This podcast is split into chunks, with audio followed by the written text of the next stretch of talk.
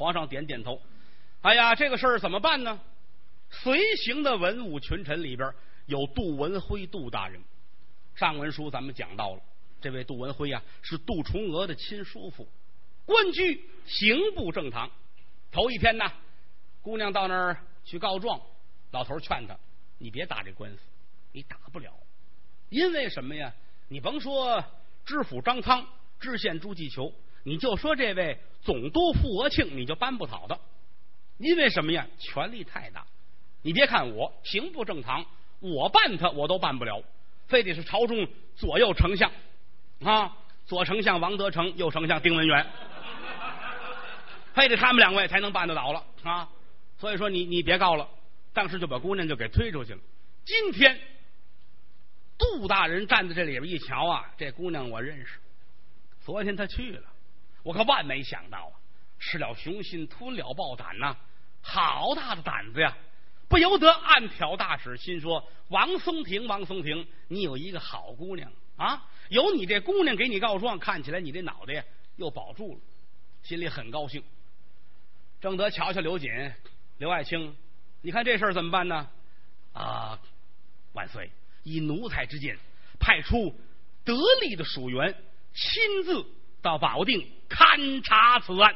万岁呀！您要赏他上方剑士如朕亲临，到那儿才能够权衡利弊，把这个事情问个水落石出。皇上想了想，嗯，这一段时间呢，锦衣卫倒是没少往我耳朵里灌风。啊，在明朝的时候，锦衣卫是很厉害的，因为什么呢？他见官大一级，包括到后来，大明朝的东厂、西厂都是当时的特务机关，爪牙密布，老百姓跟屋里说句话，保不齐门外边就有人听见。这个事儿当时很多呀，关着门了，两口子跟屋骂街。啊，你瞧，这太监们现在太不像话了哈！哪天我呀，我得把他扒了皮，我才解恨呢。咣一声，门就开了。进来一帮人，麻尖头拢二被弄走，直接拉走啊！没五分钟，把皮就给你扒了，就这么狠，而且这是真事儿。在当时来说，文武群臣们都怕锦衣卫，锦衣卫全国哪儿都有，到处去探听啊！你说什么话了？你不该说什么？你还曾经跟谁聊过天？你吃的什么饭？怎么怎么回事？一切的都回来详细的汇报。很多人回来都跟皇上说了，直隶总督傅娥庆居功自傲。可有的时候啊，也不是真的。怎么呢？你想锦衣卫也好啊，他们下来之后来到了直隶，总督未必啊准知道他们来。有些个下属的小官啊，在接待呀、方方面面呢，有不合适的地儿啊，来了之后一瞧吃这饭，这什么玩意儿啊？啊，这今天我们两个人又打京城来的，才上四千个菜啊，对我们照顾太不好了。编瞎话吧，回去说他要造反，可皇上就信。所以因为这个。屈死的文武群臣也不在少数。在这之前，好多人都跟皇上说了，说这傅国庆太狂了。皇上这心里呢，就有了这么一个印象。今天一听这事儿，呵，那得办的太不像话了。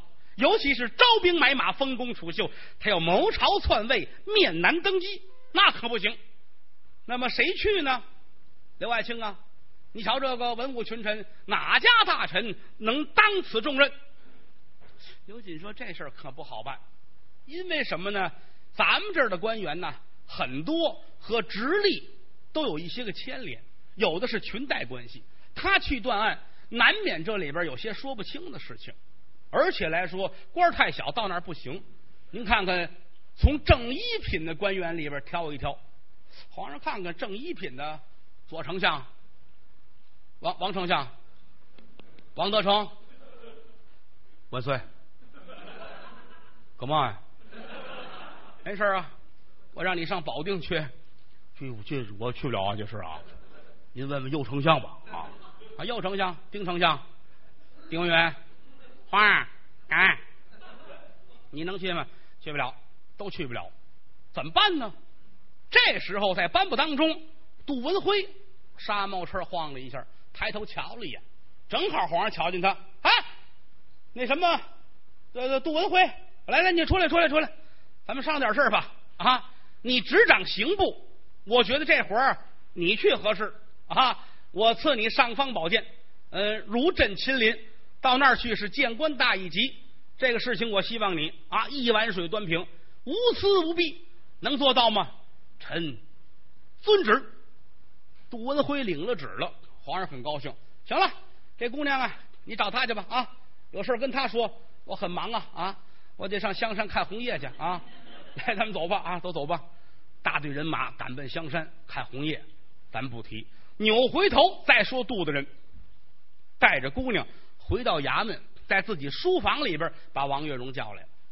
姑娘，你好大的胆子！嗯，你知道今天你闯了多大祸吗？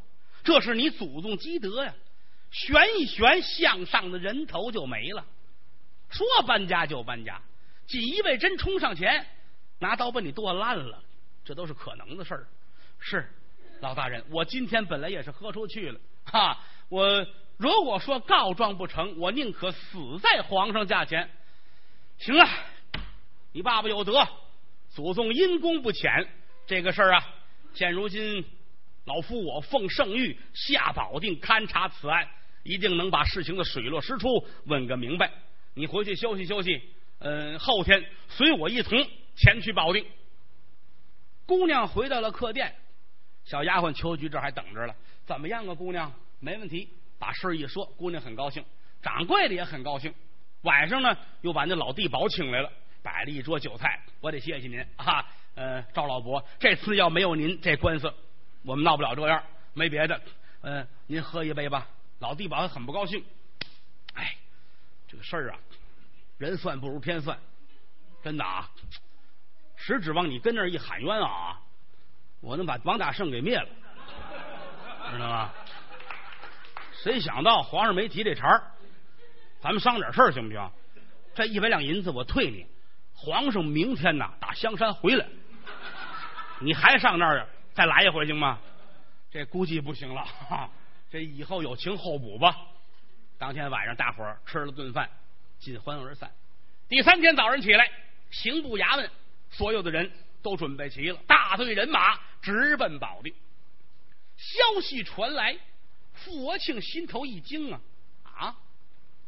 钦差来了，平常没事钦差不来呀，又何况我经常的进京面圣啊？嗯，今天无故派遣钦差到来，为什么事儿？莫非说为了王皇两家的官司吗？如果说真为这个事儿，还挺麻烦。说明有人呐进京城，把这官司又霍楞一下。真要这样的话，对我可是大大的不利呀！想到这儿，心里挺不舒服，把这面碗呢往边上一推。啊，常听这故事您都知道啊。直隶总督傅国庆没有爱好，就是吃面啊。抻面呐，削面呐，拉面呐啊，有这个心情就很愉快啊。今天连面都不想吃了，心里堵得慌。赶等正午时分，外边差人进来了，帅爷，钦差快到了，您去迎接去。好，吩咐人十里长亭前去接钦差。大队人马就迎出来了。十里长亭这儿落了轿，这边杜文辉也下了轿。两个人一碰面，傅国庆一瞧，哎，我认识这。杜大人呢？可是这会儿，杜大人是奉旨的钦差二号的皇上，赶紧上前撩衣跪倒。傅国庆给大人请安了。哎呀，哈哈哈大帅呀，快快请起啊！你我二人多年好友，何必如此过谦呢？虽然说这次我是奉圣旨金牌来的，但是咱们私人的交情还是在的。来来来来来，快上轿，咱们帅府一去。两边人全上了轿。赶奔直隶总督府，来到这儿，书房待茶。有人把茶弄来之后，茶罢歌盏，上垂手坐着这位钦差杜文辉，下垂手坐着总督傅国庆。啊，钦差大人，我问问你，此番前来有何国事相议呀？哦，大帅呀，我问你啊，现如今在你直隶河间府肃宁县。王家台是不是有王皇一案呢？佛性心说：“呵，真是为这事儿来的。”当时心里激灵灵打一冷战，有些后悔。嗨，你说为了那点银子，为了那点金银财宝，把事儿惹这么大，不值当的。可是又一琢磨，事已至此，再翻不容易了。哎，有这么回事啊哈哈，呃，他是是是，呃，王家台儿啊，黄文登、王松亭两家打起来了。这个王松亭是个刁民呐，啊，他无恶不作呀，呃，兄妹通奸，败坏人伦啊。这个案子我们是三审六问，绝对没有差错啊。钦差大人，此番来是为这件案子吗？是啊，只因王松亭的女儿去至京城，蓝玉驾喊冤传御状，我主万岁亲命下官奉旨的钦差携带尚方宝剑，亲自勘察此案。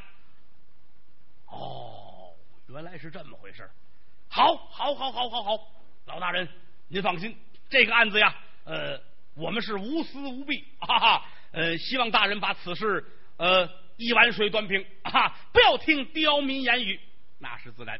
您放心，哈哈哈哈明日清晨就在你帅府衙门升堂，咱们重审此案。当天说完了，所有的人全知道信儿了啊！监狱里边，李七、李金鳌也听见消息了。怎么呢？他是刚从茶馆回来。嗯，啊。这个听过上回书的人，您知道王松亭被捕入狱，李七、李金鳌为了交朋友，跟着一块儿来把我也弄走吧。三大件儿，手肘、脚镣、铁链子，好几十斤呐，都捆好了，押进南监。但是他会缩骨法，一进去呢，觉着不舒服，就把链子摘下来了。每天没事的时候呢，一蹿高，先上房梁，打开几块瓦，从上面出去，出去逛街呀、喝酒啊、听戏呀。晚上抽点卯的时候，他再回来啊，所以他的消息是很灵通的。保定府全传遍了，钦差来了，重审这案子啊，在外边酒店里边、什么茶馆里边听大伙一念叨，李琦很高兴，好，我得走，赶紧回去啊！你们喝你们的，我这回去给王大爷送个喜信儿。大伙儿还劝你再喝会儿，你点点名还得会子呢。不不，我得赶紧去，赶紧去啊！这才回来，又打外边回来，噔噔噔噔噔，直接进南间。老头都认识，好，您回来了，今儿回来早啊哈！来来来来来，来到里边，他自个儿有钥匙，嘁哧咔嚓把锁开开，推门进来，大爷，我回来了。哦，好，您回来了，今儿怎么回来这么早啊？今儿个啊，今儿带什么吃的回来了？哎，今儿忘了今儿个，你瞧这事儿闹的。他每天出去临走的时候，他问你吃什么呀？王大爷开一单子啊，驴肉、火烧啊，酱牛肉啊，要什么他捎回来。今儿他忘了，一高兴这茬忘，嘿。这东西我一会儿再来一趟吧啊！我跟您说，有一喜事儿什么喜事儿现如今姑娘进北京传御状，官司打下来了，奉旨的钦差已经到了，明天升堂审这案子。大爷，您这官司有出头之日了。呵，哎呀，王松亭很高兴啊！谢天谢地，祖宗因公不浅，老天爷睁开龙眼了，看起来我这脑袋呀还能搁在脖子上。哎呀，我说亲兄弟。这咱们得庆祝庆祝，你放心，我弄点酒去啊！推门又出去了啊！他们怎么庆祝这事咱不提，付我庆回去，心里可不是滋味怎么呢？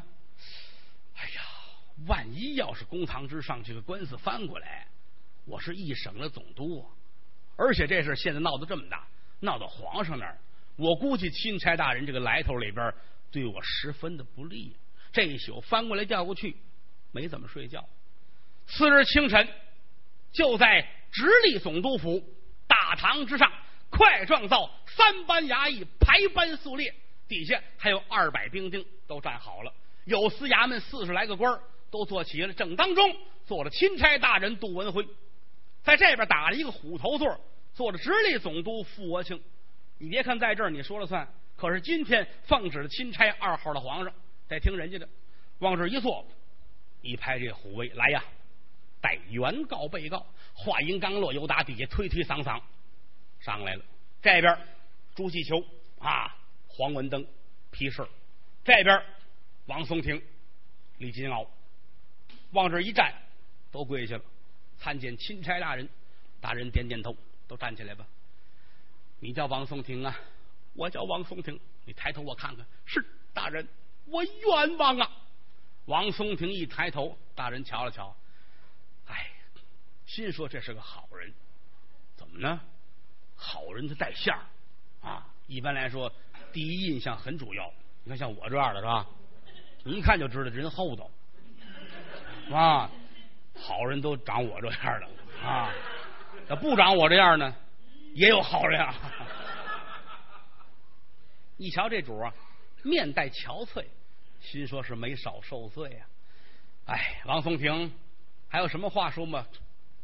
大人，没有别的，我这官司打到如今呐，我跟您说，前段时间我是只求速死，现如今难为老大人奉了尚方宝剑，来到保定重审此案，望老大人呐拨开云雾，得见青天，还我一个清白。大人，愿您恭候万代。哎，好，说的好，好，好，好，低头，你放心啊。本部堂由打北京而来，一碗水我是肯定要端平的。嗯，朱继求，卑职在，你还有什么说的吗？没有，老大人，想我身为七品知县，民之父母，我怎么能够对不起老百姓呢？休听刁民言语。好，呃，闻听人言，候补知县杜重娥去往肃宁私访，有案卷在此。我说帅爷呀，这个案卷您都看过了吗？哈哈哈哈哈钦差大人，不瞒您说，那几张纸啊，我根本没往心里去，一纸荒唐言，我不信。哦，候补知县杜重娥下肃宁私访探访来的案卷，您不信，我不信。哦，那您信什么呀？我信呢，我就信滴血认骨。他为什么这么咬着呢？因为那两位仵作呀，金五魁、金五亮，跟他说了：“您放心，天下我们这行一个道理，这里边能作假，想让他滴进去他就滴进去，不让他滴他就滴不了。哈，您放心，这里边的弯弯绕我们都明白，只要我们办得到，这事儿您放心，打到天边去。”您踏踏实实坐您的位子，所以说他咬准了牙关，我就信这个。杜大人点点头，说声退堂，回到了后宅，自己这侄子杜重娥就来了。崇娥呀，在直隶总督府，身为候补的知县。前文书讲过，这个状子就是他写的。可临走的时候说了，面见刑部正堂杜文辉杜大人，千万别说我写的。为什么呀？怕认出来是自己的笔体。其实呢。他这位叔父大人早就认出来了。今天崇娥一进门，老头乐了：“你过来吧，叔父，什么事儿？什么事儿？你看看这个吧。打开这呈状，这是你写的吧？啊？你说实话，不是，这不是我写的，这是那告状人自己写的。你别蒙我呀，你别蒙我啊！你看王字这利刀，你看，这这就是你写的，我认识啊。”因为天底下就咱俩人这么写，你知道吗？崇恩乐了，叔，您怎么了？不是怎么了？咱们做官的有这么句话：身在宫门内必定好修行。咱们可不能在这里边亏了心。我怕你啊，收受人家的贿赂。哎呀，叔父大人，您怎么这么想啊？啊，这个事情啊，我是最清楚的，就把这件事情的起始缘由从头到尾，汤汤汤汤汤，全说了一遍。老头听完了，点点头。哎，要是别人说的，我不相信。崇娥呀，要是你说的，我心里相信。怎么呢？你是我看着长大的。想当初你在河南做知县的时候，也是因为你刚正不阿，才被人家弹劾下来了。那么今天这个案子，你能给我出出主意吗？总督大人傅国庆说了，他只相信滴血认骨。那你看怎么办？崇娥乐了，叔啊。有这么句话说得好啊，能人背后有能人呐，山外青山楼外楼，这是常话啊。那你的意思是，我问来了，晋武魁、晋武亮哥俩在整个直隶这个仵作的手段称得起第一，可是有一样，他不是生下来就会，他是跟别人学的，他有师傅。嗯，杜达一听高兴了，好，好，这就好办了。他只要是有师傅有传授，这事就好办，啊！咱往上倒吧，是吧？问问他师傅是谁，师爷是谁，师太是谁，哪支的是吧？咱们能问问？我都问完了。哦，谁呀？他们的老恩师叫文世忠，那是想当初了不起的一位仵作的头啊！精通洗冤录，没有人家不会的。这哥俩是老头亲手教出来的。现如今这老爷子就住在保定城内紫竹巷。要依着我说，咱爷俩上家瞧瞧人家去，跟老头请教一二。只有这老爷子把这案子才能问清楚。嗯，好，没问题。那这样吧，呃，今天晚上傍晚时分吧，咱们一块儿去。好嘞。吃过了晚饭，爷儿俩呢，带着这么几个随从，赶奔紫竹巷。来到这，啪啪啪一砸门，门一开，出来个老太太。你们找谁呀？啊，问一下，文世忠文老先生在吗？哎呦，是在这儿住，可这会儿人不在家，出去了。哦，出去了。这个我们有事儿说。哦，有事儿啊。这个那您明儿再来吧。啊，今天。也来俩徒弟，被老爷子叫走吃饭去了，啊，没在家。哦，行，那我们过会儿再来。转身可就回来了。回到衙门里边一商量，不好啊！怎么呢？俩徒弟叫走了。保定府的徒弟无非是晋武魁、晋武亮，这俩小子把老头叫走了，分明是要作弊呀！这怎么办呢？崇哥说：“叔啊，这样吧，咱们爷俩别带别人。”换上一身青衣小帽，咱们呢前去私访去，就拿咱这身衣裳见老爷子，说话和气一点。行，你安排吧。那么说，老爷子干嘛去了呢？还真是进这哥俩叫走了啊！这哥俩呢，对师傅不错。五年前呢，还看过师傅一回。这五年呢，天天忙着收受贿赂什么的，也没工夫来。今天事到临头了，想起来了。整个保定府就是我师傅，他会我们这一套，我就把老头弄好了。哥俩来了，一进门咕噔一下子，趴着就磕头。哟，师傅哎，师傅哎，我们实在是太忙了，对不起您呐，一向少来拜访啊。啊，你们起来吧，你师傅在炕上躺着呢，我是师娘啊。白磕了，又站起来，师傅啊，师傅啊，我们一向腿懒，没来拜访您。老头坐起来了，哎呀，这不是两位。上开老爷吗？哎呦，您可别介，老爷子，老爷子，我们瞧您来了，您瞧瞧，您瞧瞧，哎呀，您这精神还这么好啊！呃，最近忙吗？老头也不爱理他们，哥俩站起来，来来，老爷子，走，咱们吃饭去，吃饭去，愣把老头架出去了。找了一饭店，嚯，叫的这些个山中走兽，云中雁，陆地牛羊，海底鲜，猴头燕窝，鲨鱼翅，熊掌干贝，鹿尾尖，烧黄二酒，嘁哩咔嚓全摆上了。来来，吃吃吃吃吃。老头坐着瞧着他们俩，你们俩有事儿吧？啊！夜猫子进宅，无事不来啊！你这怎么了，老爷子？这哪能说这个话？哈，呃，我们这不是孝敬您吗？别来这套，有事明说。打算找我干嘛呀？呃，是这么回事，老爷子。呃，一向少来孝敬您老，现在呢，有点东西给您。拿出一大包，打开了，两个大银元宝，得有一百两。老爷子，这是给您买茶叶的。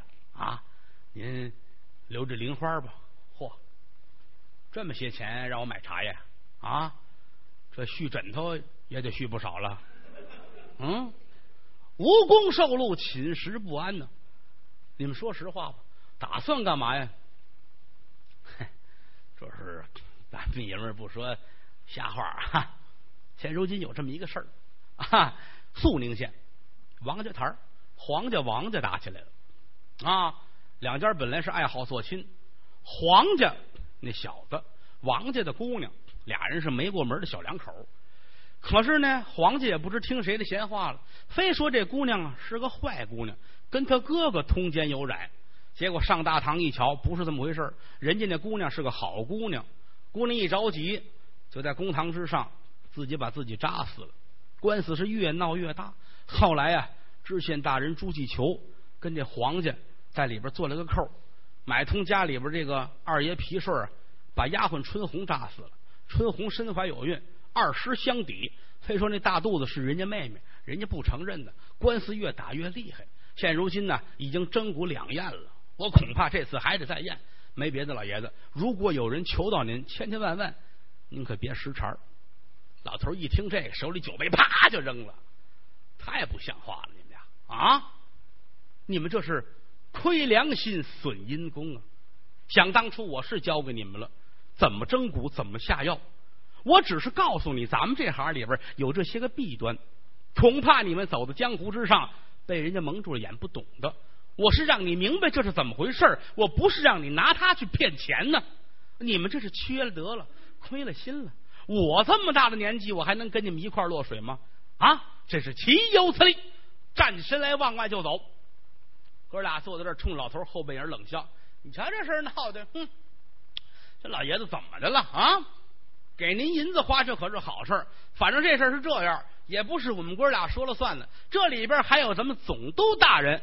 要是您老人家不识抬举，那时间出点什么事儿，跟我们哥俩可没有关系。”老头走到门口，听见身后这话，眼泪都下来了。你瞧瞧，收徒弟有什么好处？最后落一这个结果，心里不是滋味一赌气回家了。一进门呢，老太太还问：“回来了？怎么着啊？那俩徒弟说什么了？”别别别别别问，别问。老头挺倔，平时这一辈子都这样过来了。一这样，老太太就不问了。啊，我不说了，我知道啊。又怄气了是吧？喝点茶吧。给倒了杯茶，搁在这儿。老头端起来喝了一口，扔边扔着，嘟着个脸不说话。就这会儿，听外边啪啪啪，有人敲门。老太太出来，把门打开了。嗯，一瞧又来人了，还是今天傍晚来的那两个人，可是没带随从。这两位呀，穿的是普通人的衣服。我这二位有事儿啊？啊，那个文老先生在家吗？我们是来求医问病的。周围人都知道，这老爷子没事给大伙看个病也不要钱。啊，所以这是常事快进来吧，进来吧。这爷俩进来了。老头一听来人了，赶紧站起来。谁呀？啊，老头子来看病的了。哦，快进来，快进来。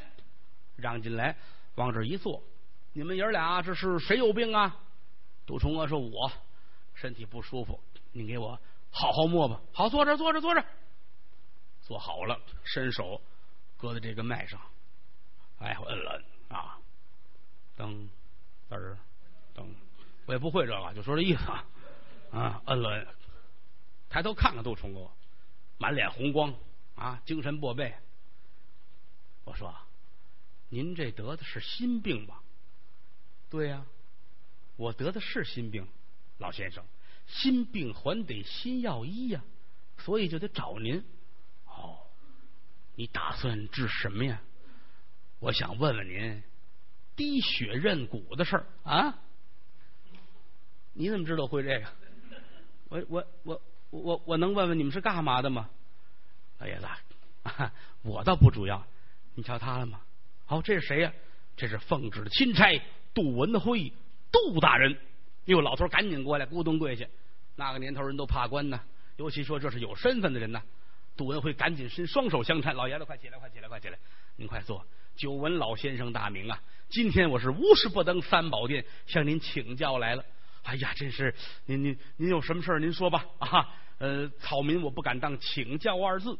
嗯，现如今奉皇上圣旨来到保定重审王皇一案，这个事情关系重大。老先生，我向您请教滴血认骨之事。老头一听啊，心说：嗨，还得说人呐，留点好心眼的好。刚才如果说接了我徒弟那一百两银子，现在这案子里边可就有了我了。一瞧人家大人很诚恳，又听杜重娥把这个案子从头至尾说了一遍，老头眼圈都红了。哎呀，天底下还有这样的事儿啊！您放心，这个事情我能管。可有一样，我问您一句话。如果说我按您的要求把这骨头蒸完了，滴血认完了之后，惹出篓子来，您能不能兜？这这一句话就咬到脖子上了。杜文辉一听，嚯，这个老头真会说话呀！啊，这话问的正是节骨眼上啊！我能蒸，这我都能办。我弄完之后，后边这后手怎么办？直隶总督，你收拾得了吗？明着问你。杜文辉点点头，老人家您放心，像我们。为官者为民之父母，得有疼孩子的心。这个事情，如果说能水落石出、天塌地陷，我杜某承担。好，大人有您这句话，文世忠万死不辞。这儿说完了，又把具体的事情都说清楚。老头说：“您走吧，明天清晨起来，我直接奔大堂应差去。”好。杜家爷俩出来了。老头这儿安排他的事儿，扭回头再说这位金五魁、金五亮。老头一走，哥俩一琢磨，这事儿不好。师傅这脾气，我们可不知道啊。他要是一犯起病来，谁也不听啊，酸枣眼、青红不分呐。嗯，怎么办呢？这个事儿，嗯，还是跟这个大帅说说吧。来到帅衙，面见傅国庆大帅。现如今这事儿是这么、这么、这么回事儿我们送银子，老头不要，您看怎么办吧？佛庆想了想，啊，给银子不要，好说歹说全不行。哼，天堂有路而不走，地狱无门自来投啊！金无魁，金无量，在在，老帅，我对你们怎么样啊？对小人天高地厚真好，你来看，一伸手暗燕翅会崩黄，苍啷啷啷啷，肋下钢刀可就出了鞘了。来呀，你们两个人拿着这钢刀去至紫竹巷，没有别的，把老头杀了，提头来见。俩人接过这刀来，心里琢磨这事儿怎么办呢？不去，大帅不干。去，那是我的老恩师啊！一犹豫，大帅一瞪他们，怎么着？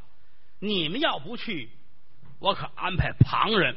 别别别别别，大帅，您别去，呃，您放心啊，只要是您让去的，慢说是师傅亲爹，我都能宰了。好好孝顺，好好。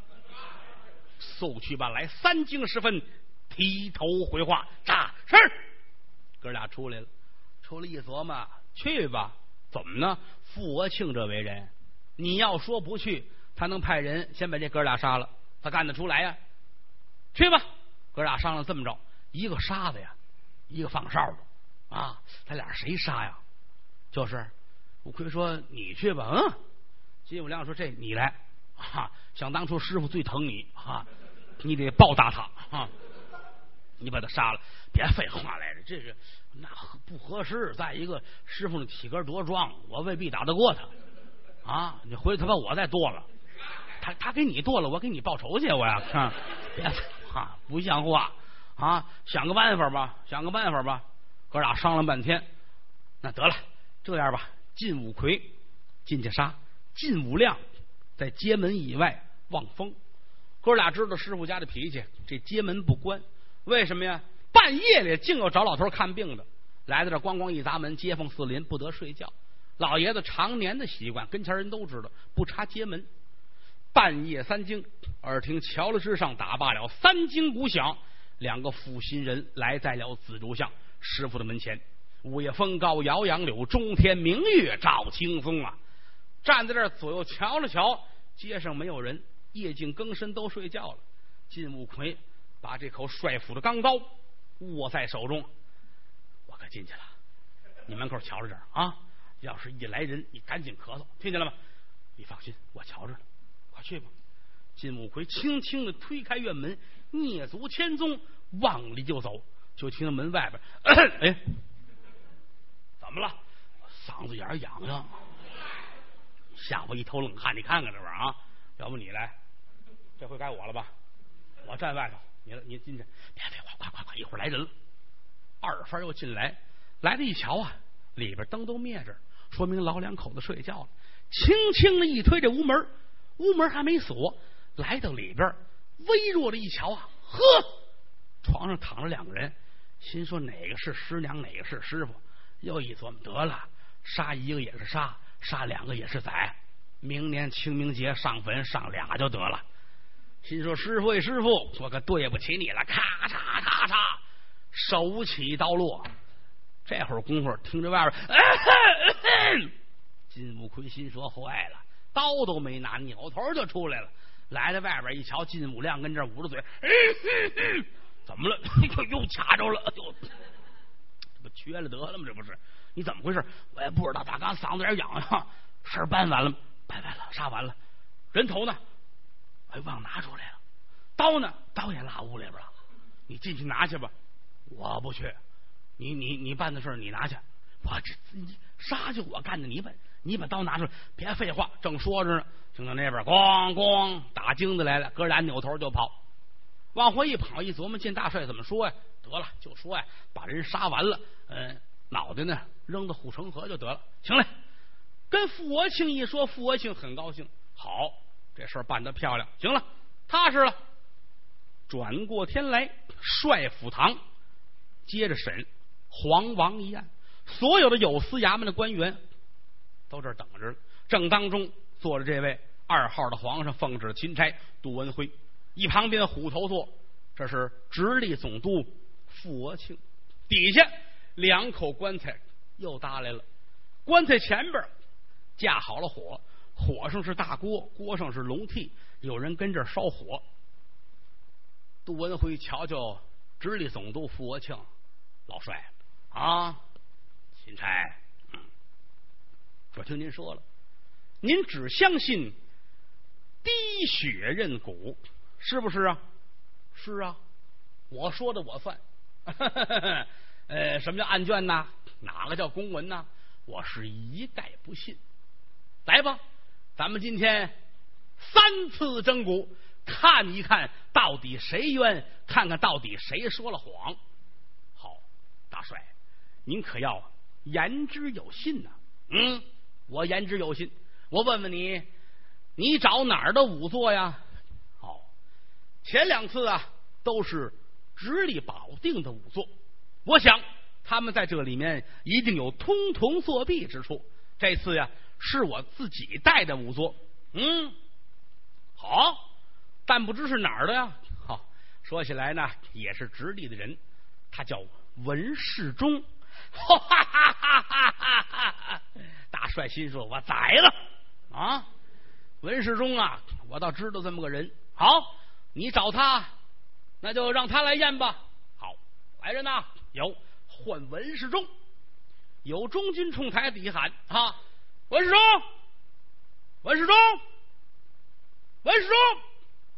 连喊了三声，无人答话。杜文辉这心一激灵，啊？说好了呀。今天清早他衙门口听差，怎么到现在还没来呢？就听中军又喊上了：“文世忠，文世忠！”没人应声。大帅乐坏了，把佛庆乐的啊！这这找，哎喊，让他来上，快快，我等着他来哪儿了？怎么呢？心里有数啊！反是让我杀了，来不了了。嗯，就这会儿功夫，就听大堂以下。有人喊喝一声：“文世忠来也！”随着声音，噔噔噔噔噔，老头来了，怀里抱着一大卷的东西，往上就走，单腿点地。草民文世忠见过各位大人，杜文辉很高兴，心说：“你来了就行了。”文世忠啊，你怎么才来呀？启禀大人，小人我前来报案，什么事儿啊？昨晚三更，有贼人夜入我的家中，拿刀剁坏了我的俩枕头。打开，往地一铺，正当中搁着那把刀。大帅傅国庆一瞧，哟，坏了，这刀是我的。回头瞧瞧堂底下，进五亏进五亮，这哥俩把脑袋低的，跟要系鞋带似的。心说没想到啊，我师傅太聪明了，怎么呢？教这徒弟教了好些年了，什么脾气什么秉性，老头清楚。送走了杜文辉，老爷子告诉老伴儿：“你啊，今天晚上别在家住，街坊邻居啊，无论哪家老姐妹，你去找去吧。你就说家里来了看病的人住不开，你去借宿一宿。因为这个事儿也是常有的事儿。”老太太说：“行，你甭管了，出去了。二婶子家呀，三大妈家呀。”去说去，家来人了，跟你们这住，这住吧。老太太安顿好了，老头呢，把这被窝呀都弄好了，里边填上东西啊，看着呢就跟有人睡觉似的，都弄好了。老头出去遛弯去了啊，干等再回来一瞧，炕上俩枕头变四个了啊，还扔一把刀。老头这气呀，心说好小子，我料到你们有这一手啊，所以今天早晨起来，归置好了东西，拿着这堆跑到这儿报案来了。啊！往这儿一放，启禀大人，有贼人夜半三更闯入我家，拿刀杀了我俩枕头啊！杜大人点点头，这事儿一会儿再说啊！给他卷好了，搁那边去啊！卷好了往边上一放。呃，文世忠在，我来问你，滴血入骨你可会吗？没错，小人自幼学的仵作，这时候我会。好，呃，现如今尸骨就在以下啊，你问过原告、被告，准备蒸骨三验。是，老头往堂下走，黄文登、皮顺、朱继球，包括这位王松亭都跟着下来了。怎么呢？这是原告、被告，你得说清楚哪块骨头是你们家的。有打姑娘王瑞英胳膊上截下一块手臂，这是上次啊就已经蒸过的了，又拖在盘子里边，拖着跟前问：“你们说好了啊，这具死尸到底是谁的？”哎呀，王松亭眼泪汪汪的，这是我妹妹王瑞英啊，一奶同胞的妹妹，是我的亲人呐。哦。皮顺啊，你说是谁？皮顺咬定牙关，这是我媳妇春红，这就是我媳妇，我怎么我也认不错。好，既然认不错的话，咱们可要开始滴血认骨了。好，您说吧，怎么认呢？哈，刺破中指，把鲜血滴在上边。比如说，王松亭说了，这骨头是他妹妹，那么王松亭的鲜血一定能够滴进骨头里面去。皮顺说了，说是你媳妇儿，那么皮顺的血一定能滴进去。谁的血要滴不进去，那么就说谎了，好不好？好，没问题，来吧。金五奎、金五亮过来了，师傅给您帮忙。嚯，哥俩呀，准备盆，准备东西。怎么呢？当初师傅教的时候都告诉了啊，怎么放这药？一种方法是搁盆里边，这盆呢是双层的，哪有消息哪有机关，哪搁药。嚯，这哥俩心说，我师傅教给我们，知道。整个保定卖盆的地儿都转遍了啊啊！就找那没毛病的盆，哥俩这盆呢搂着一宿睡觉。您来这盆，这错不了。给老头卷袖子，怎么呢？袖腿里面能搁东西？好，给老头的袖子都卷到胳膊根了啊！拿刀来给老头剪指甲啊，指甲里面能藏药粉呢。老头不管，你们来吧，随便你们折腾。这哥俩把自己认为可以藏药的地方全搜到了。师傅，您来吧。老头乐了，没问题。准备清水。洗这骨头，上锅蒸，连蒸三次，代表是三个夏天。蒸得了之后，搁到盘子里，拖过来。谁先来呀？王松亭，你来吧。好，老人家，我来。你说这骨头是谁？这是我妹妹，这是我妹妹王瑞英啊。好，如果是你的亲人，一定能够滴血入骨。如果血不入骨的话，那么你可说谎。我我我我我我甘受反作之罪。好来吧，拿出一根银簪子来，在中指上刺破，几下一滴鲜血，鲜血沾了骨头，一下就渗进去了。老头转身冲堂上回话：“启禀钦差大人，滴血入骨，不错，这是王瑞英。”杜文辉很高兴，好啊！没想到旁边傅国庆站起来了，不行，不行，光滴一个人不行。皮顺，他也得滴，怎么呢？提前呢？进五魁、进五亮跟这位傅国庆说了，我们这个玩意儿啊，只能验一个人。比如说，今天想让这个人滴血入骨，提前拿药把这骨头都喂好了，上屉一蒸，这骨头就是松窝状的。无论谁的鲜血滴上去都能滴啊，准能渗得进去。而且公堂来说都这样，有一个滴进去了，那就对了，那个就不用了。哈。您放心，只要一个能滴，一万个人都能滴。如果说不搁药的话，那么谁的血也滴不进去。哦，傅国庆心说：“今天我就拿你这一点。如果一会儿皮顺的鲜血也滴进去了，这事儿看你怎么说。”咬准这一点了，皮顺还没滴呢。杜文辉说：“大人呐，这个王松亭滴血入骨，这就足以证明是他的亲妹妹了，何必还让皮顺再滴？那不行，我信的。”就是滴血认骨，我要求让皮顺也得来滴血。如果他滴血，要是不入这骨头，说明这骨头与他没关系，我情愿服输。话音刚落，文世忠上来了，帅爷，帅爷，滴血认骨到这个程度，我看就算了。我是处处给您留台阶儿，这可是最后一关。倘若说皮顺滴血旁流，那时节帅爷。您又当如何？啊呸！这老狗啊，真敢胡说八道！堂堂帅府之上，焉有你说话的地方？我今天告诉你吧，如果说皮氏夸这鲜血往上一滴没渗进去，鲜血旁流，我甘愿领罪。好，皮氏，你伸手。皮氏伸手扎破了，往上滴着鲜血。金五魁、金五亮心说：“师傅，师傅，这一套蒙别人行，蒙我们您还蒙得了吗？早交给我了啊！只要拿药拿完了，上去一蒸，谁的血都滴进去。今天这个是拿药上了的，甭说他的，现场所有人都能搁里边啊！咱们瞧着吧，瞧着热闹吧，站边瞧着。皮顺中指刺破，鲜血滴上，没渗进去，顺着骨头咕噜滑下来了。老头手拄着这节骨头，仰天长啸：“大帅，你又当如何？”傅国庆当时就傻了，哎，一回头看着金五魁、金五亮，哎，你你说那跟这不一样啊？你不说这不行吗？这个啊，俩人顿足捶胸，我师傅留了一手是吧？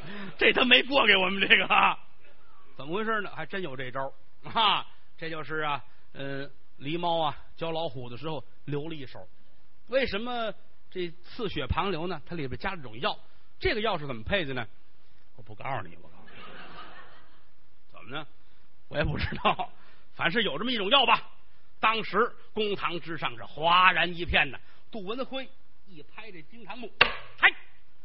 我说大帅，事到如今，你还有何话讲？直隶总督傅国庆往这一坐。一句话都说不出来了，这脸呐跟螃蟹那壳似的，湛青湛青的，一会儿功又红了，那是蒸熟了呀。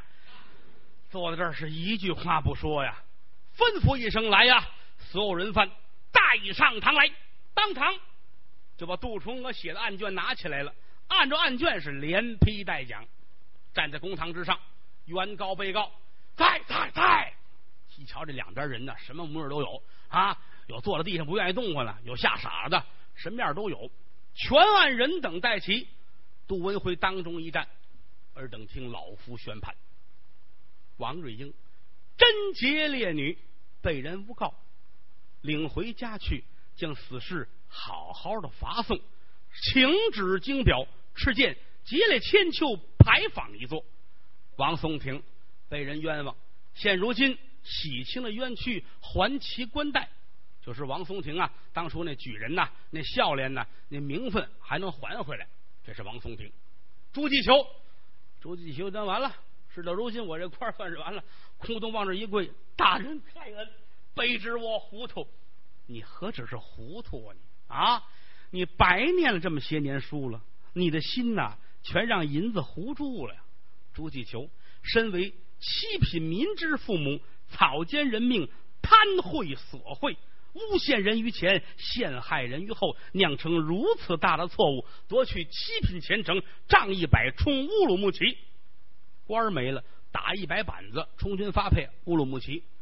那个年头，这算很重的刑罚了，也没个车啊，你打保定走到新疆去，这趟挺难受的啊。往旁边一跪，有人等着安排。黄文登，黄文登跪在这成一滩泥了，心说算完了啊。我现在万贯家财什么都没有了，就听杜文辉说：“大胆的黄文登，为富不仁呐，酿成千古奇冤。斩监后，家产充公。斩监后，当时先不杀，这是死缓，有可能是秋后，有可能是冬至。有人过来，麻肩头，拢二背，寒鸦覆水，四马倒窜蹄，捆起来了，哈，捆的就就就这么大个捆完之后，嗯，给扔在边上啊。”王月荣小小年纪拦驾衔冤啊，确实了不起，免其犯上之罪，请旨经表，古今纯孝，金之提营啊。当初有一位提勇女舍身救父，你是金代的提营，这挺了不起啊。过去年代来说，给一牌坊，那对女人来说是莫大的荣耀。当下跪在堂上谢恩，呃，朱少庆，朱少庆是谁呀？知县大人那位少爷。啊，也都带来了。呃，身处险地，复命难违。念你当时确实是不容易，有你父亲的话跟着一块搭死尸，命你从今往后闭门思过。谢大人，快将快珠是快珠是谁呀？这当初那货头啊，就是他做活啊，在人家黄文登家里边胡说八道，编的瞎话，才惹出今天无穷的后患。快将快诸事，嗯，泄一时之私愤，酿无穷之后患。掌嘴八十，有人就把这快诸事来了底下来，掌嘴就抽嘴巴，不是拿手打。过去有这刑罚啊，有一个木头做的手，假手啊，拿这个打，啪啪啪啪，说是八十，看你这人人性怎么样了。你要说冤枉可怜，打的时候可能十下就能打完。怎么呢？他一打的时候，他这个。翻酒掌形的，他嘴里喊着，一帮子下去，一二三四五六七八九十，一二三四五六七八九十，这一下呢可能数十下，啊，快注式呢人性也不错，所以打的时候也没打这么些下，是吧？啪啪啪啪啪一下，啪啪啪啪啪啪啪啪一下，嗯，啪啪啪，快注式说你们宰了我得了啊，什么都没吃我就胖了我就啊，金无奎，金无量。河间仵作董宪直隶肃宁的这个稳婆啊，你们四个人身在宫门内，知法犯法，罪加一等，是斩立决。这四个一瞧得嘞啊，师傅就收咱们四个徒弟啊！别看没一块干活，倒是一块死的。来吧，都拉出去了。皮顺，皮顺这会儿往这一跪，心说得了啊，按大小个也轮着我了。老大您说吧，我怎么个死法啊？大胆的刁奴！狼子野心，推想出去，在春红的墓前是万剐凌迟，万剐凌迟啊！就把这人呢整个劈下来，剩了一副骨头架子。这是过去很残酷的一个刑罚，但是对恶人也应该这样，把他轰出去。有人准备行刑，各方面的事情该料理料理。直隶总督傅国庆着锦衣卫押赴北京龙楼御审，怎么呢？官儿太大了啊，在这儿审不了，弄到北京听皇上怎么说。打发走了，河间知府张苍准其辞呈，令行文委员继任。怎么呢？事一冲，张苍说：“我干不了了，这事儿我丢人丢大了。”写了一份啊辞呈啊，我打算退休了，批准你这个，走，该干嘛干嘛去。这也算是落了一个不错的结果，把人都轰下去，又把李金鳌换上堂来，侠肝义胆，为了朋友两肋插刀，免你咆哮公堂之罪，府库拨银五百两。干嘛拨银五百两啊？想当初朱继求抄人家家，家里都抄一乱七八糟，这五百两银子算给你补偿。大人办完这些事儿，带着所有的公文、全案的这些案卷返回北京交差，不提。单说王松亭、李金鳌带着王月荣扶着棺材回到了肃宁县，尸首安顿好了，两家打这儿起是通家之好。后来呀，月荣姑娘出了门子。还经常的回来。肃宁县有两座牌坊，记载了这个征古三宴的故事。年深日久，牌坊不见了，但是这个故事还依然传留下来。有这么几句话说得好：说出唱戏劝人方，三条大路走中央，善恶到头终有报，人间正道是沧桑。